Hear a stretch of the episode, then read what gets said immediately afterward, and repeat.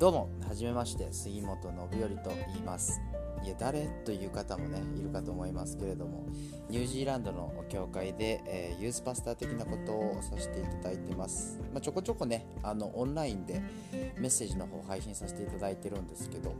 動画だと重いよとか画像いらないよっていう声もありましたのでちょっと音声だけで、えー、ね、お届けできるメディアとしてポッドキャスト始めてみました。お時間のある時にダウンロードしていただいてえー、オフラインで、ね、聞いていただいたり何か作業しながら聞いていただくこともできるかと思いますので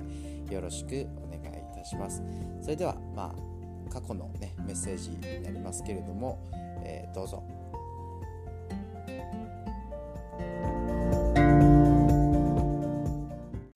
さあということで今週はですね本来であればエピソビトの手紙のシリーズの続きなのでまあ、4編の1節から16節なんですけど実はですねこの箇所私あの2ヶ月前に違うシリーズでカバーしてましたので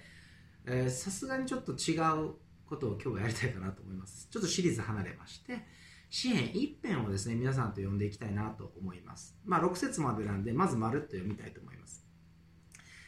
支援一辺一節から、幸いなことよ、悪者の計りごとに歩まず、罪人の道に立たず、あざける者の座につかなかったその人、誠にその人は、主の教えを喜びとし、昼も夜もその教えを口ずさむ。その人は水路のそばに弱った木のようだ。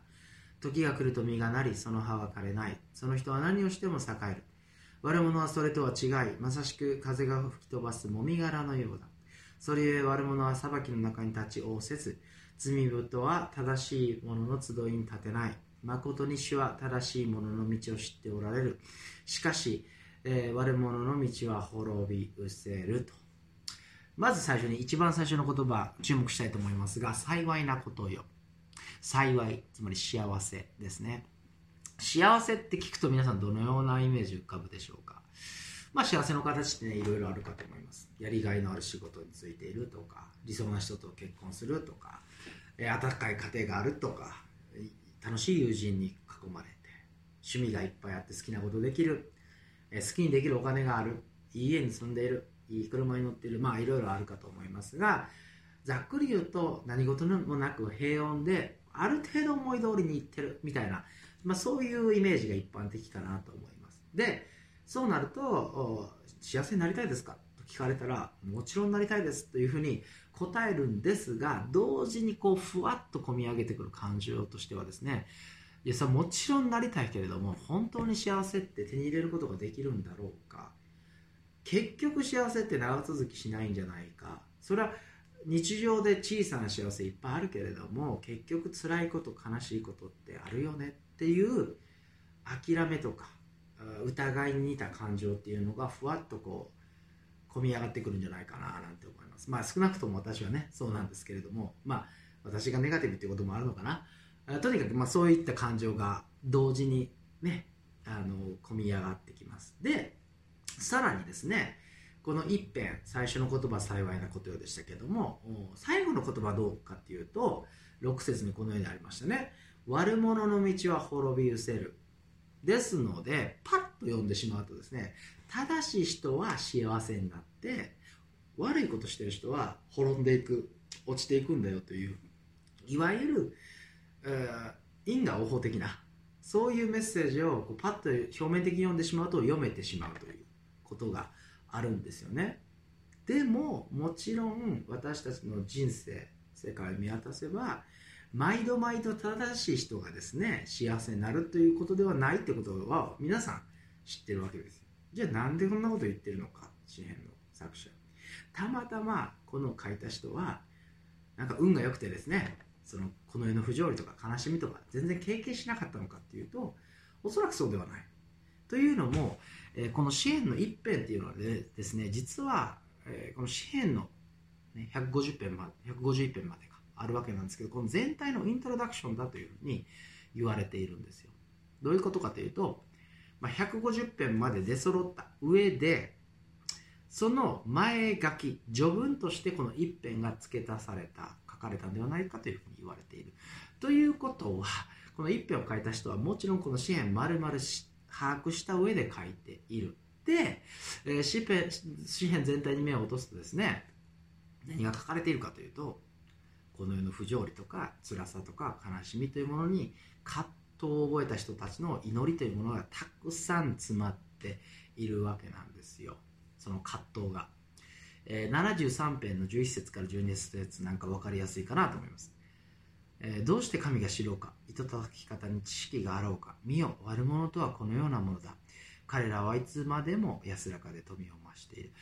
悪いことをする人が栄える悪いことをしている人が富を増すって一体どういうことなのという葛藤がですねここに現れています。なのでなのでもちろん作者もこの世には不条理があり悲しみがあり辛さがありということを知っていたわけです。そして毎度毎度正しい人が、えー、無病息災家内安全幸せになるというわけではないということを知っていましたなのにそれでも幸いなことよというふうに書いたのは一体どういうことなのかそれはおそらくですね私たちが思い描く一般的な幸せというものとは違う種類のものを指しているからではないのかなというふうに思うんですね。じゃあ、その幸せって一体何なの？ということからですね、皆さんと一緒に読み深めていきたいと思います。この詩篇ではですね、幸いな人、正しい人と悪者というのが対象して描かれているんですけれども、3節見ますと、この幸いな人は木であるというふうに例えられていました。えー、このようにありましたね。その人は水路のそばにわった木のようだ。時が来ると実がなり、その葉は枯れない。対して、えー、悪者、悪しき者、悪いことする人は4節風が吹き飛ばすもみ殻のようだということで。もみ殻、何かというと穀物の殻ですね。なので、非常に中身がなくて軽い。風があっちに吹けばあっちに行って、こっちに吹けばこっちに行ってみたいな。流され放題、まあ、そういう感じですよね対して木というのはしっかりと根を張っていますのでどんなに、えー、風が吹こうがぐっと踏ん張れて揺るがない、まあ、そんなイメージがあるかなと思います。ここに世に言うその幸い幸せとは違う種類の幸せというものがあるかなと思います。つまり自分がいる状況とか環境に左右されない依存しない種類の幸せ内なる幸せと言ってもいいかもしれないですね。根は木は根をしっかりと張ります。なので、まあ、風が吹いても大丈夫ですしなんならですね日照りが続こうがどんな季節がやってこようが枯れない。なぜならこの木はただの木ではないからです。水路のそばに回った木のようだとありました。どんなに雨が降らなくたってしっかりと深く根を張っていればですね、えー、絶えることのないその小川水路から水源からしっかりと水を汲むことができる。人生で言うならあらゆる困難とか試練とか災害がやってきたとしても枯れることがない生き残る木という感じでしょうかでねじゃあ信仰を持てばクリスチャンになればどんなことがやってきても幸せなんだよっていうそういうことを言ってるのかというとうーんまあどうなんでしょうということですよね。というのもこう時が来ると実がなりその葉は枯れないっていうふうにありました。でこの時が来るとという言葉ですけども英語では in season というふうになっています。まあ、シーズン季節ですよね。で当たり前ですけど木っていうのには季節があるわけですよ。ね。だから時が来ると実がなりですなので一年中年がら年中実をならせてる木っていうのは一歩もないですよねどんな木であろうと実が実らない冬というのがやってくる。そういう冬じゃないかもしれない季節がやってきます。で、えー、そんな中でも枯れない葉は枯れない。つまり実は実らないかもしれないけど完全に死んでしまわないっていうことですよねじゃあ実が実らないってどういうことかっていうとまあいろいろあるかなと思いますがどんなに頑張っても仕事で成果が出ないとか認めてもらえないとかいうもあるでしょうしどんなに知恵を尽くしていろんな人の助けを借りても解決できない問題とか治らない病とか霊的な暗いトンネルに入ってしまってなかなか抜け出せないとか、まあ、いろいろあるかと思いました。そういった季節実が実らない季節においても葉が枯れず雨が降らなくたって木根っこをしっかりと深くに張ってその冬が明ければですねしっかりと収穫の季節には実を実らせる。そういうことですよね。皆さんも自分の信仰人生振り返っていただいてどうでしょう？あねあの試練の時にこそ自分の信仰っていうのは深められたなっていう経験があるんじゃないかなと思います。まあ、先日ですね、あの翔くんと、学生の翔くんとバイブルスタディしてました。で、まあ、こんな話になったんですね。彼、先週、実は、あの、免許の試験があって、まあ、それに無事合格されたということで、本当におめでとうございますということなんですけれども、まあ、これでね、あの気兼ねなくギターをしっかりと、あ車に積んで、自分で運転して今日が来れるかな、賛美してもらえるかななんて思ったりもしますが、まあ、とにかくですね、実は彼、あの、その、運転があまり得意ではないと。で、まあ、緊張していたということもあって、まあ、あの非常に真剣に祈ったそうです試験の前ね。でそれで無事合格できたんでものすごく感謝してると神様にいう話でした。そう。でその、あの免許の試験だけじゃなくてあらゆる、まあ、大学のエグザムだったり、まあ、アサイメントだったりですね。こうぐーっとプレッシャーかかるときには普段にないぐらい真剣に祈るんです。人間やっぱりやばい時にこそ追い込められた時にこそ神様に向き合いやすくなるんじゃないですかねなんていう話をしていましたで、まあ、もちろん困った時だけに祈るっていうのは問題なんですがもちろん彼がそうだと言ってるわけじゃないですけどもあでもやっぱり試練の時にこそクリスチャンは根を深く張るっていうのはその通りなのかなというふうに思いますね。というのも雨が降っているうちはつまり自分の力で何とかなっているうちはですね、えー、そのやっぱ水源に頼ってしまうわけですよこっちの。だけど雨が降らないつまり自分の力ではどうしようもないその試練というものに際してしっかりとこう自分の内側にグッと入ってですね根を下の方にグッと張っていって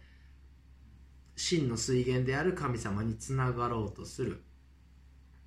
結果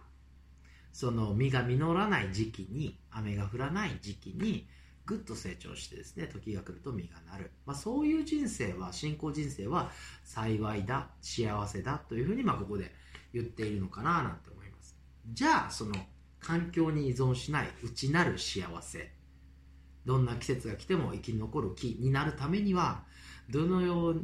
なことをすればいいのか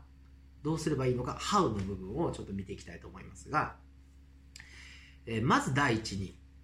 罪人の道に歩まない、まあ、これは分かりやすいですね。一節そのままだと思います。罪を犯さない人は幸いであると。でじゃあこれ罪を犯さないってどういうことかっていう話なんですけど悪いことしない。犯罪しないとかそういうことかっていうとどっちかっていうとそういうことではなくてももちろんそれも入るんでしょうけどもではなくして神様に従わない。自分が欲するまま願うまま自分が正しいと思うことだけを追い求めて生きていく。そういう人のことをまあ指しているんですね。つまり言い換えると自分が自分の神様だとしている人のことを言います。でそれがまあ2節につながっていくのかなと思います。罪を犯さない。じゃあそのためにどうすればいいのかって話なんですがえー、2節誠にその人は主の教えを喜びとし昼も夜もその教えを口ずさむ。罪人のつまり悪者の道と対照的に並べられているのがこの主の教えを喜びとしという部分ですよね。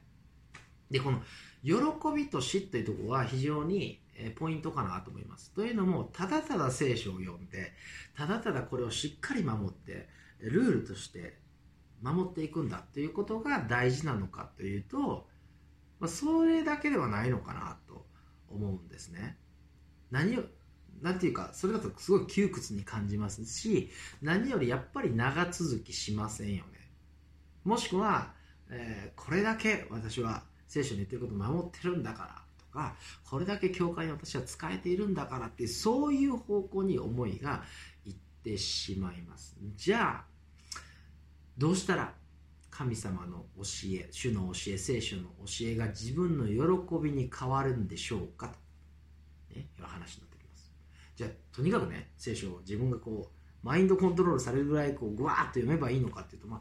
もちろんそうじゃないかなと思います。私の小さいの頃のことを思い出しますと、えー、まあもちろんねそんなに悪ガキではなかったと思うんですがもちろん親に逆らってですね悪いことしたりとか叱られるようなことをやったりとかすることがあるわけですよ。でまあ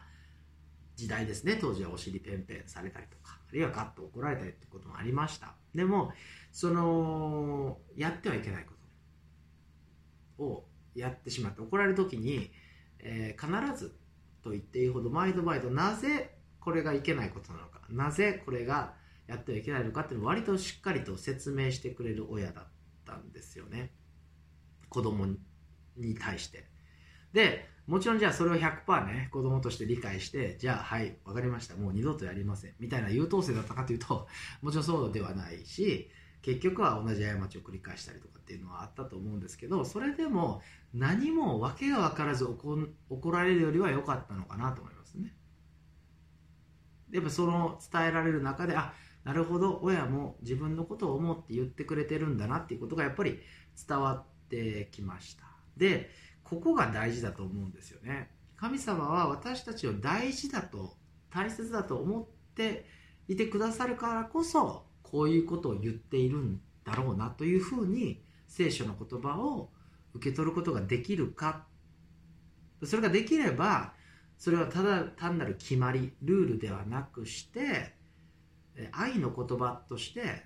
愛するがゆえにこう言ってくれてる。私たちのことを思って私たちのことを第一に思ってこう言ってくれてるんだなっていうことを受け取ることができます。ですから聖書を読む時私たち側もですねただただこう丸飲みするのではなくしてこの言葉のどこに神様の愛があるのか何で神様はこういうことを言ってるのかなってことを考えながら読むっていうことが非常に大事かなと思います。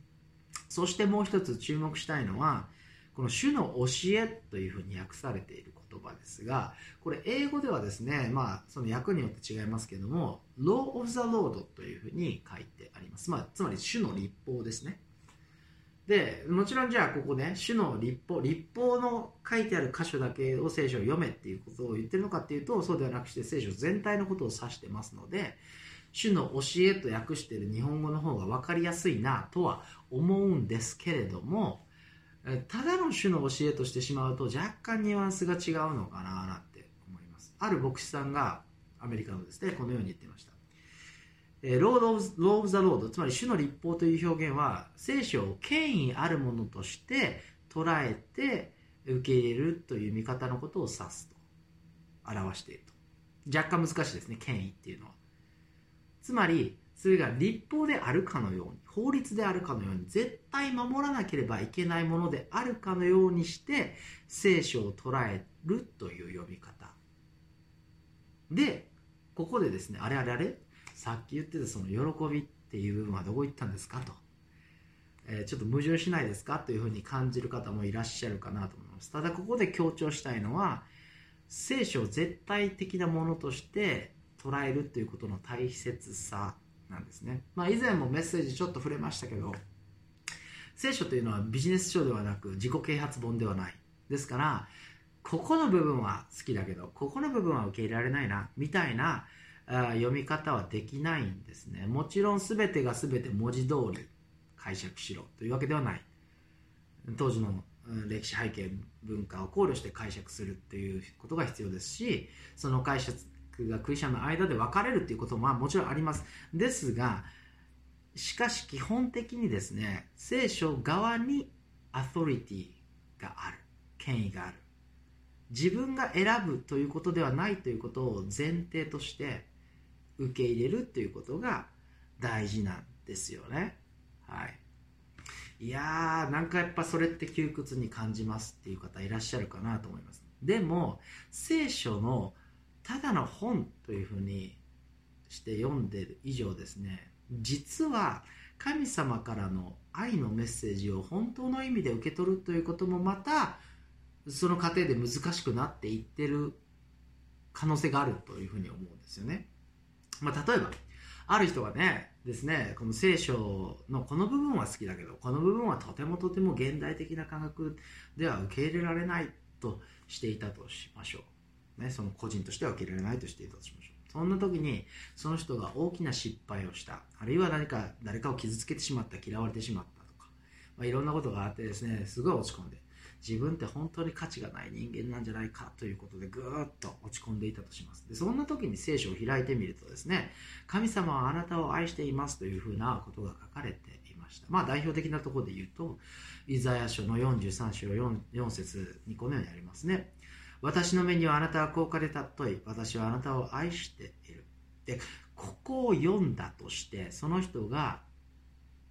聖書を部分的にしか信じていなかったとすれば果たしてこの愛の励ましの神様からの言葉を自分のものとして信じて受け取ることができるだろうか。そういう意味で聖書全体を生ける神の言葉絶対的なものとして、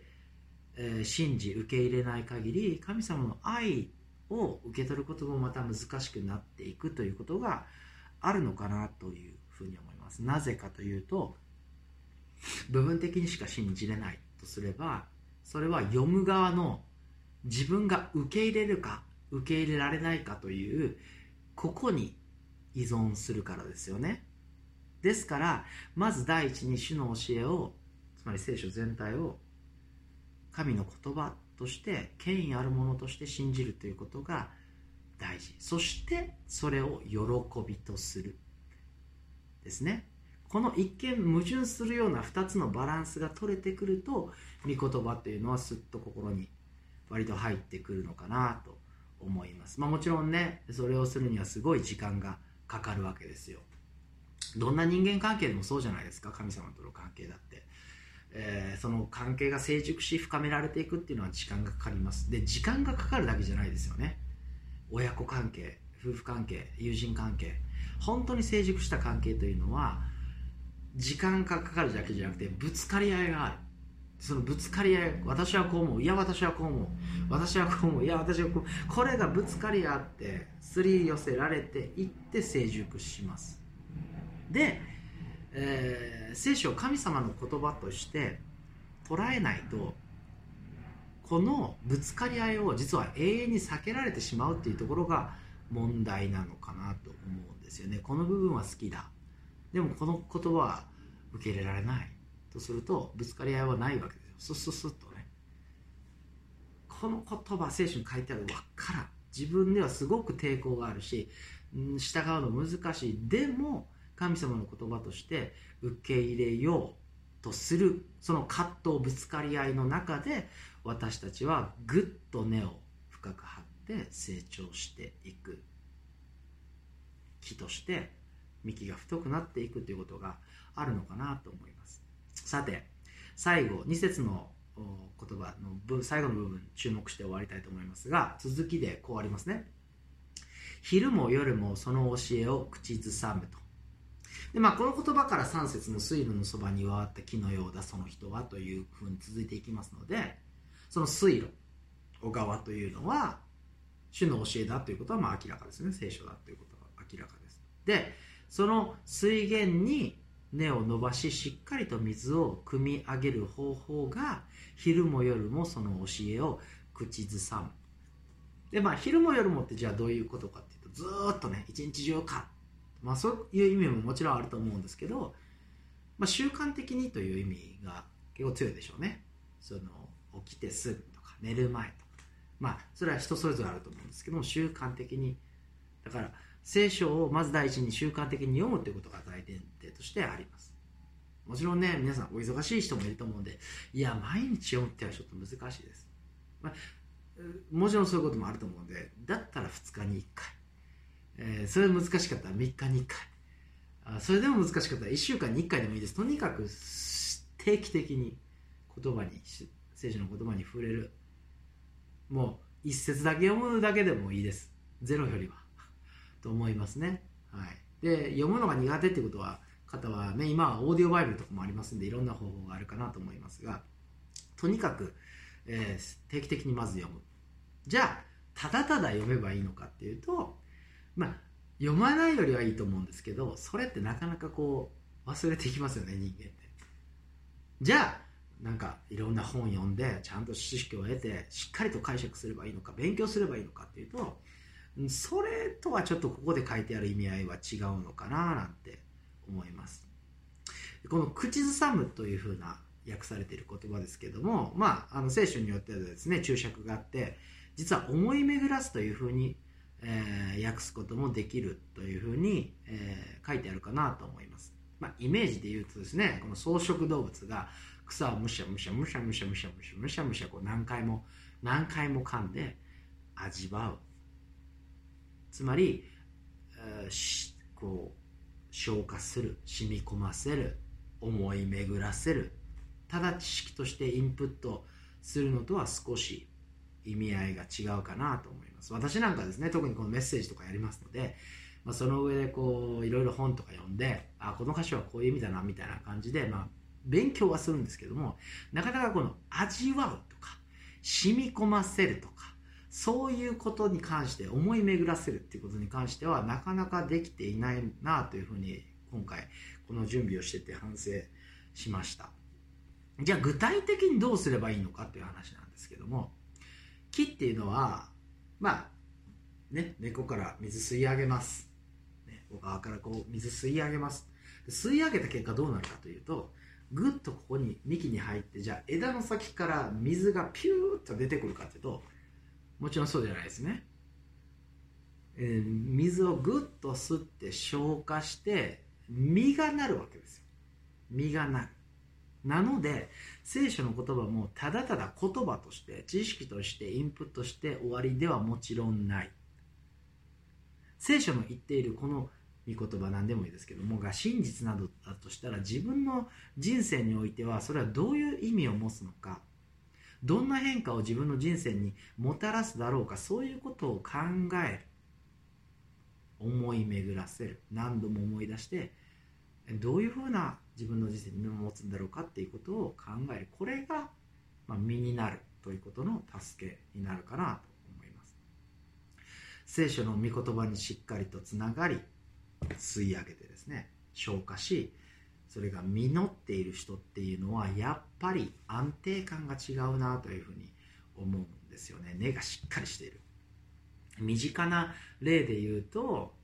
まあうちの教会でねあのメッセージしてくださってますけれどもレイトンさんが思い浮かびますね、まあ、ザ・牧師っていう感じですけど、まあ、ザ・ザ牧師か、まあ、牧師なんだけども。思い浮かびます。まああのお世話になってますよね私たちの教会。で私も個人的にお世話になってるんですが2週間に1回こうスーパーバイザーとして、えー、ミーティング持ってくださってるんですけども、えー、前回のミーティングですねこの御言葉を私にシェアしてくださいました。新明記の31章の1節から6節。まあちょっと今日時間ないのであの6節だけ見たいと思いますがこのようにありますね強くあれ、惜しくあれ、彼らを恐れてはならない、おののいてはならない。あなたの神、主ご自身があなたと共に進まれるからだ。主はあなたを見放さず、あなたを見捨てない。この言葉ですね、モーセがま引退する時の言葉なんですよね。もう120歳になって、40年間今まで率いてきたイスラエルのために、私はあなたたちとはもういけないよ。で、まあ、40年間、彼をね、リーダーとしてきたイスラエルにとっても大きな変化なわけですよ。だから不安とか恐れとかがある。でも、恐れてはならない。主が共におられる。まあ、そういう言葉なんですよね。で、ご存知の方も多いかと思いますが、レイトンさんは、まあ、今年いっぱいでですね、オークランドを離れていかれます。まあ、そういうこともありまして、こういうふうに2週間に1回ミーティングもできない。なので、私はなんか、これからリーダーとしてやっていくのにすごい不安ですみたいなことをま相談してたので、まあ、こういう言葉をシェアしてくださったと思うんですが教会に関わっていればいや教会だけではなくして人生においてはいろんな変化がある。でその中で表面的なこと環境状況だけを見ていればやっぱり不安になるし恐れがやってくる。けれど私たちと共に進んでくださる主を忘れてはいけない。主が共にいてくださるっていうことは忘れてはいけないよそういうまあお話をしてくださいました。なんかもうね太い幹が見えるぐらいのこの安定感というか重みをこうその言葉に感じながら逆にこういう質問をまあしてみました。レイトさんじゃあ、あのー、1年ねこう、まあ、年末終わったらその先なんか計画というかぼやっとでもイメージあるんですか？って聞くといや実はね全く真っ白なんだよ。み笑顔で言うんですね。ででも不思議と焦ってないんだよね。今は今いる教会のことと新しく来た牧師さんのために何ができるかっていうことにすごい集中できてて、まあ、それは感謝だなと思うみたいなことをおっしゃってました。本心からですね神様に信頼してるから、まあ、こういう言葉が出てくるんだろうなというのをすごい感じました。これこそ御言葉を水源としあらゆる季節において枯れない幸いな木の姿なのかなというふうに思ったんですね。主が共にいる。主が私たちを見捨てない。見放さない。なんてことは知識として私ずっと前から知ってました。それでも不安に思う。それでも恐れている。なぜか。なぜか。それは御言葉を染み渡らせる。思い巡らせる。味わう。消化するということができていないからでしょうね。でそのためにはやっぱりただただ読むだけではなくして思い巡らせる。自らの魂に語りかけるということが大事。でそのそれを実際にやってる詩篇があるので最後にそれを見て終わりたいと思いますが42編の11節ですね。我が魂よなぜお前はうなだれているのか？なぜ私の前で思い乱れているのか？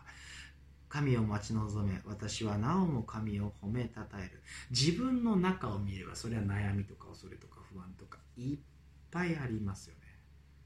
でそのそばにその横に御言葉がある。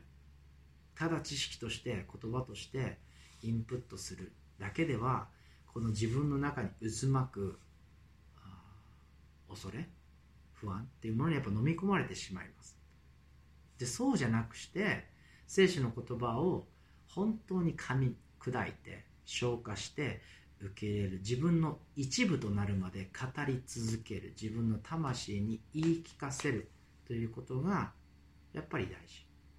で私もせっかくこの御言葉をシェアしてもらいましたので、まあ、この1週間ぐらいですね新明記31章1節から6節を毎朝読んで、えー、こう思い巡らせていました。結果どうなったか。ぶっちゃけまだ不安ですよね。それはそんなインスタントにはいかない。ね木だって根を張るのに長い時間がかかります。けれど、まあ、不安がやってくるたびにこの御言葉を思い出して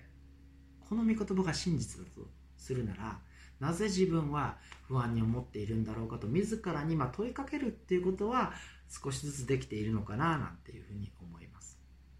ぜひ皆さんも何か一つ御言葉を、ね、聖書の言葉を選んでいただいてこの来たる1週間ですねその言葉を自分の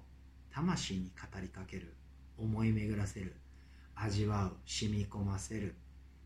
人生の中で自分の人生の中でどのような意味を持つのだろうかと考え歩んでいく。っていうことをやっていただきたいなと思います。もちろん時間はかかるでしょうね。一日にして大木はならずです。でもいつの日かどんな季節が来ても枯れることがない。根をしっかりとしてそして時が来ると実をならせるそんな木になりたいなというふうに思うんですね。お祈りします。恵み深い父なる神様私たちの人生には幸せなことばかりではありません。本当に試練とか病気とか災難とかいろいろあります。でもその中でもしっかりと御言葉に根ざして御言葉を水源としてそこから組み上げるもの。そして枯れない木となり時が来るとあなたが実らせてくださる。そんな、えー、揺るがない木とならせてくださいますように私たちを助けてください。感謝して主イエス・キリストの皆によってお祈りします。アメン